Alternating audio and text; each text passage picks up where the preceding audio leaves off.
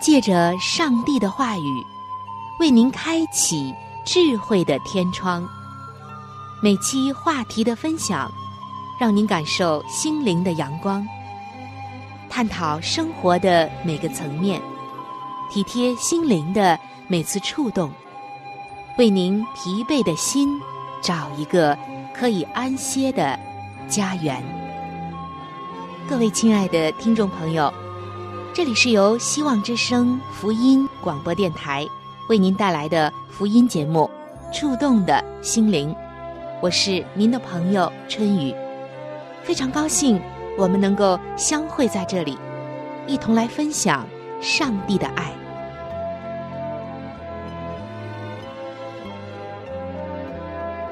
各位亲爱的听众朋友，在前一段时间，有一条热门新闻。跳入了大家的眼帘。这个消息一被公布出来，立刻就引起了各方的惊叹以及热议。这个消息的题目叫做“僵尸肉”，听上去让人觉得有点恐惧。但是实际上，正如报道所说的，这样东西并不让人恐惧，恐惧的是这个东西流出来之后对人的危害。当时的报道就这样写道：海关总署查处走私冻品货价超三十亿元，包括冻鸡翅、冻牛肉等副产品十万余吨。八零后鸡翅、七零后猪蹄，甚至有超过四十年的陈年的僵尸肉流向了餐桌，你害怕吗？就是这样的一个报道。被称为是僵尸肉的一个惊人的报道。有关的人员根据详细的了解才知道，这种陈年的冻肉，长时间的冷冻保存之后，肉的表面区域已经开始氧化发黑，所以不会直接作为冻品肉卖给消费者，而是经过餐馆用卤制、煎炸的烹饪方式处理之后。再卖给消费者。经过这样的烹饪方式处理过后，能够掩盖僵尸肉的本相，而口感几乎和鲜肉没有区别，大众是很难区分开来的。想想看，牛羊肉如果过期或者霉变，食用者吃过之后，会对身体带来怎样的伤害呢？严重的时候。真的可能会有生命的危险。那么，亲爱的弟兄姐妹们，今天作为有信仰的我们，在看到这些社会问题的时候，是否也能思考我们的灵粮是否也有不洁净的、腐败的、过期的呢？大约两千多年以前，救主耶稣基督来到这个世界上的时候。传讲了天国的福音。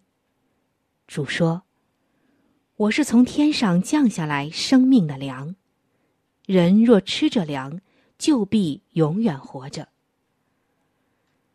在约翰福音的六章五十一节，耶稣说：“我所要赐的粮，就是我的肉，为世人之生命所赐的。”在这里，并不是说我们真的要吃主的肉。而是说，这里的肉预表耶稣的生命，而耶稣的宝血有救赎的功劳。这都是这些经文中属灵的含义。所以耶稣接着说：“我的肉真是可吃的，我的血真是可喝的。吃我肉、喝我血的人，常在我里面，我也常在他里面。”这段经文仍然不是说我们真的要喝主的血，吃主的肉，而是说我们必须要与他的生命有份，和他的性情有份，接受他的救恩，有他的生命在我们里面。当时听了这话觉得很难的许多的犹太人相继的退走了，他们退了下去。他们依旧回到了他们自己犹太的教堂，继续吃当时的文士法利赛人喂养的粮食。那么，当时的法利赛人和文士喂养了怎样的灵粮给上帝的百姓呢？在马可福音的七章七到九节，耶稣告诉我们说：“他们将人的吩咐当作道理教导人。”所以拜我也是枉然。你们是离弃上帝的诫命，居守人的遗传。又说，你们诚然是废弃上帝的诫命，要守自己的遗传。所以我们看到，当时的法利赛人和文士给百姓们喂养的，并不是天上上帝所赐的灵粮，而是他们自己的意思，人的遗传。把摩西律法夹杂着人的吩咐来教导圣徒。想想看，这是不是就像给他们喂养了灵里面的过期肉呢？道成肉身而来的耶稣基督，他的血和肉，并不是犹太人理解的肉体的血和肉，而是主带来的生命之道，是主的救恩。约翰福音的六章记载，西门彼得回答说：“主啊，你有永生之道，我们还归从谁呢？”门徒们从主耶稣领受的，是当时最新鲜的粮食，也因此得着了永生的生命。但是吃了过期的粮食的犹太人，因着没有吃对灵粮，所以。他们的灵死了，与生命的主也隔绝了，真是非常的悲哀。今天，亲爱的弟兄姐妹们，我们有没有想过，我们的灵里面健康吗？其实历史就是一面镜子，上帝也让我们从中来吸取教训，作为借鉴。哥林多前书的十章十一节。上帝告诉我们，他们遭遇这些事，都要作为见解，并且写在经上，正是警戒我们这末世的人。今天，在等待着主再临的基督徒们，享受着上帝赐予肉体饮食的同时，是否更要来寻求属灵的那日用的饮食呢？耶稣说：“你们饥饿的人有福了，因为你们将要饱足。”是的，凡是对上帝的救恩、上帝的话语饥渴慕义的人，上帝说：“你必得饱足。”亲爱的弟兄姐妹，如果你觉得邻里饥饿，相信上帝必牧养，那么你将会得到丰盛的恩典。因为在圣经中，耶稣已经告诉我们说：“看哪，我站在门外叩门。若有听见我声音就开门的，我要进到他那里去。我与他，他与我一同坐席。愿我们都能够敞开我们的心门，倾听上帝的声音，吃那永生的粮食，得着。”永远的生命，因为人活着不是单靠食物，乃是靠上帝口里所出的一切话。亲爱的弟兄姐妹，今天的我们在灵里面，是否也有许多老化的、陈旧的、不新鲜的生命呢？让我们弃绝属灵里面那不新鲜的、过期的粮食，而来敞开心扉。接受上帝从天上赐给我们的那新鲜的、存到永远的灵粮吧。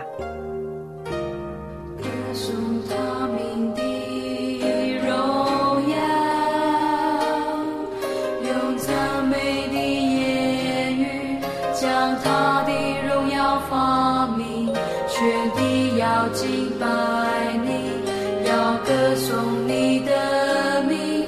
我明，那你们能承受我们的神？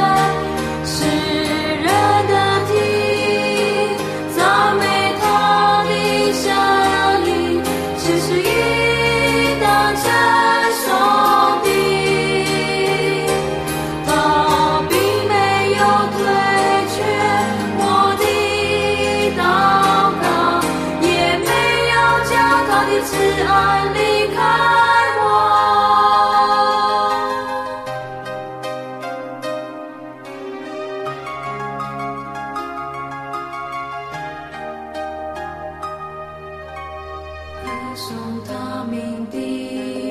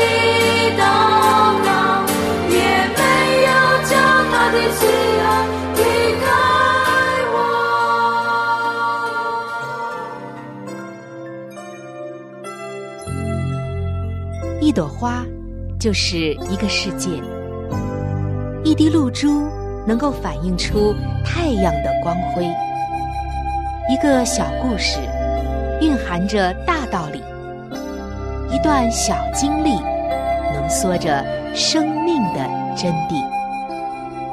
请您走进心灵故事，走进温馨智慧的世界。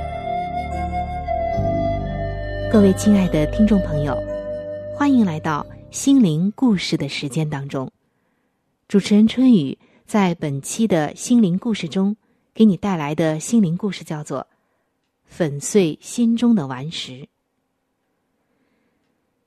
从前有一户人家的菜园子里面，摆着一颗大石头，宽度大约有四十公分，高度有十公分。凡是到菜园的人，一不小心就会踢到那一颗大石头。不是跌倒，就是擦伤。儿子就问道：“爸爸，那颗讨厌的石头，为什么不把它挖走呢？”爸爸是这么回答的：“你是说那一颗石头吗？从你爷爷的时代就一直放到现在了。”它的体积是那么大，不知道要挖到什么时候。没事儿无聊挖石头，不如走路小心一点，还可以训练你的反应能力。又过了一些年，这颗大石头流到了下一代。当时的儿子娶了媳妇，当了爸爸。有一天。媳妇很生气的对她的丈夫说：“菜园的那颗大石头，我越看越不顺眼，改天请人搬走好了。”这时，爸爸回答说：“算了吧，那颗大石头很重的，可以搬走的话，在我小的时候就搬走了，哪会让它留到现在呢？”可是这个媳妇心里面到底很不是滋味儿。那颗大石头不知道让他跌倒了多少次。有一天早上，媳妇带着锄头和一桶水，将整桶的水倒在了大石头的四周。十几分钟以后，媳妇用锄头把大石头四周的泥土搅动，让它变得松软一些。这个媳妇的心里面其实早就有准备了。她在想，可能要挖一天吧。但是谁都没有想到，几分钟就把这个石头挖起来了。看看大小，这颗石头并没有想象的那么大。都是被他那个巨大的外表给蒙骗了，被它露在地面以上的、看似比较大的外表给欺骗了。这个大石头原来这么容易的就被挪移了。亲爱的听众朋友，其实，在生活中也是这样。上帝希望我们能够击碎我们的那个老我，虽然那个老我看起来日积月累的已经变得那么的强大、巨大、难以攻破，但是上帝希望我们能够击碎我们的老我。你如果抱着下坡的想法爬山，就无法爬上山去。如果你对现在的生活感到沉闷和失望，那是因为你自己沉闷失望的想法阻碍了你，阻碍我们去发现、去创造的，仅仅是我们心理上的障碍和思想中的顽石。所以，亲爱的弟兄姐妹们，在信仰的道路上。撒旦会把各种各样的顽石设置在我们的面前，来阻碍我们去往天国的道路，让我们产生错误的理解，无法做出正确的判断。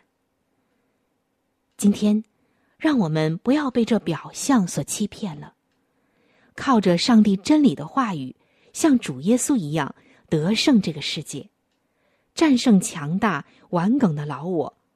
战胜撒旦一切的搅扰和困惑。上帝在圣经中有很多的话语在鼓励着我们，比如希伯来书的十章三十五节到三十九节的经文，上帝就在鼓励我们说：“所以，你们不可丢弃勇敢的心，存这样的心必得大赏赐。你们必须忍耐。”使你们行完了上帝的旨意，就可以得着所应许的。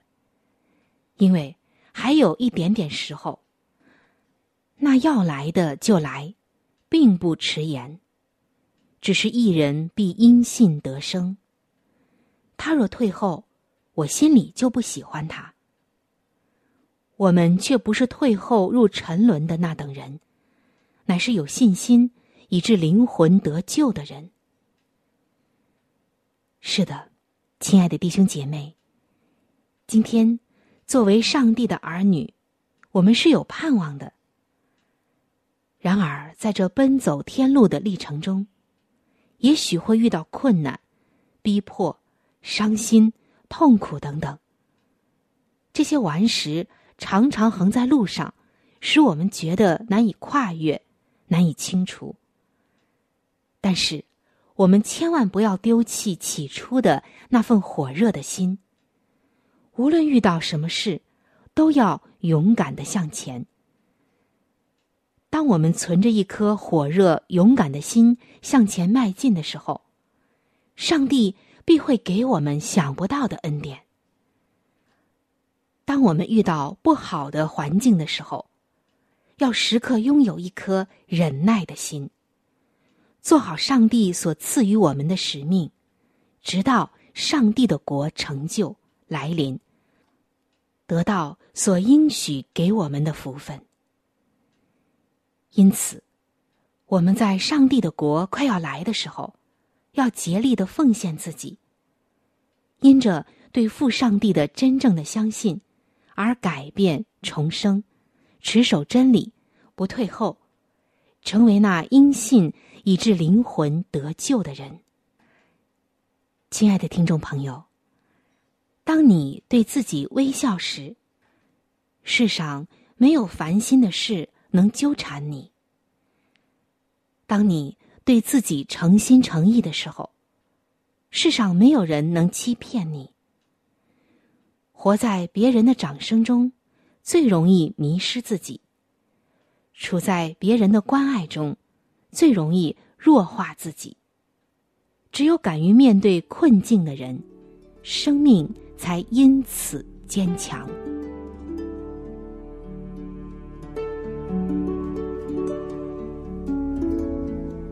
在生命中最艰难的日子里，上帝让我每日和他亲近，经历他的同在。借着每日灵修。他使我走出了生命的低谷，一次又一次的，使我重新找回了新的生命和喜乐的全源。上帝借着每日灵修，来证明他的同在、看顾和关怀，使我与他建立起更加亲密的关系。要想有健康的属灵光景，就需要每日与主同行。请您与我一同进入每日灵修。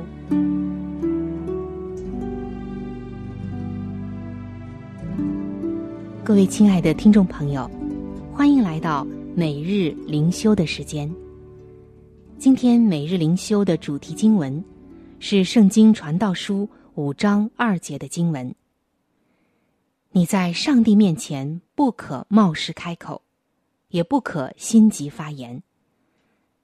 今天每日灵修的主题叫做“倾听”。有人说，上帝给你两只耳朵、一张嘴巴是有原因的，是让你多听少说。亲爱的听众朋友。聆听的确是一个非常重要的生活技巧。辅导人员曾经告诉我们，要聆听彼此的心声。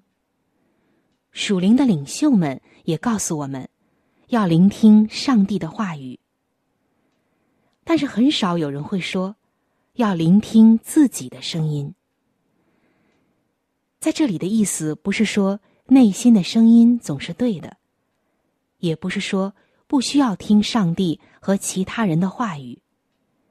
在这里指的是，我们需要听自己所说的话，为要知道他人是如何理解我们话中的含义的。当摩西带领以色列人出埃及的时候，如果他们知道这个忠告，那该有多好！但在那些充满着神机骑士的岁月里，他们却只知道抱怨。虽然他们需要饮食是理所应当的，但是他们要求的方式却很差劲、很糟糕。今天，当我们的心里怀藏着恐惧、怒气、无知或骄傲的时候，我们所表达的，即便是事实，听到的人。也会感觉到隐藏在话语背后的情绪，可是他们不会分辨，到底这些情绪是出于爱还是关心，或者是轻蔑和不屑一顾呢？所以，我们其实是在冒着被误解的风险。如果在说话之前，我们先来聆听自己的声音，就可以在出口伤人。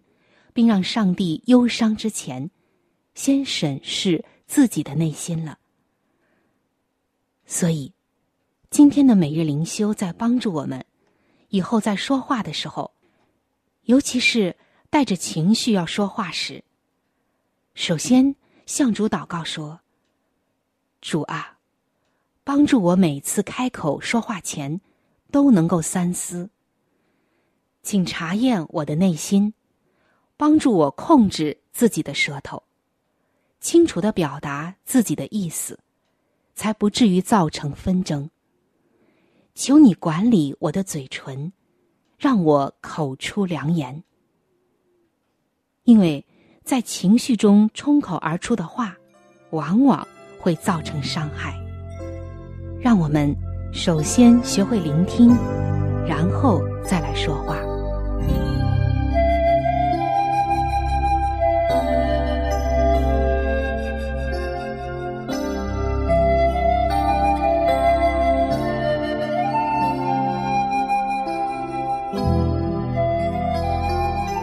亲爱的听众朋友，今天的话题我们就分享到这里了。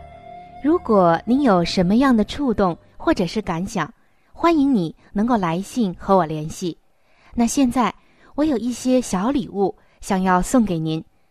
耶稣是我最好的朋友，他也是你最好的朋友。那在这里，我是非常的愿意把他介绍给您的。如果您想要了解基督教，或者是想要对圣经有进一步的认识和理解，那在我这里有一些资料是可以免费的赠送给您的。另外，我们这里还有免费的函授课程《药道入门》，以及与健康有关的资料。如果您需要的话，可以来信或者是发电邮向我们索取。来信请寄。香港九龙中央邮政局信箱七一零三零号，春雨收就可以了。春是春天的春，雨是雨水的雨。来信请寄：香港九龙中央邮政局信箱七一零三零号，春雨收就可以了。春是春天的春，雨是雨水的雨。如果您是用电子邮件，那么请记我的电子邮箱，我的邮箱是 c h u n y u，就是春雨的汉语拼音。那接下来是小老鼠 v o h c 点 c n。我再重复一遍，我的电子邮箱是 c h u n y u，就是春雨的汉语拼音。接下来是小老鼠 v o h c 点 c n，非常的欢迎你能够来信或者是发电邮和我联系，我期待着您的来信。亲爱的听众朋友，本期触动的心灵广播节目到这里就要和您说再见了。非常的感谢您的收听，下期节目我们再会，愿上帝赐福您和您的全家。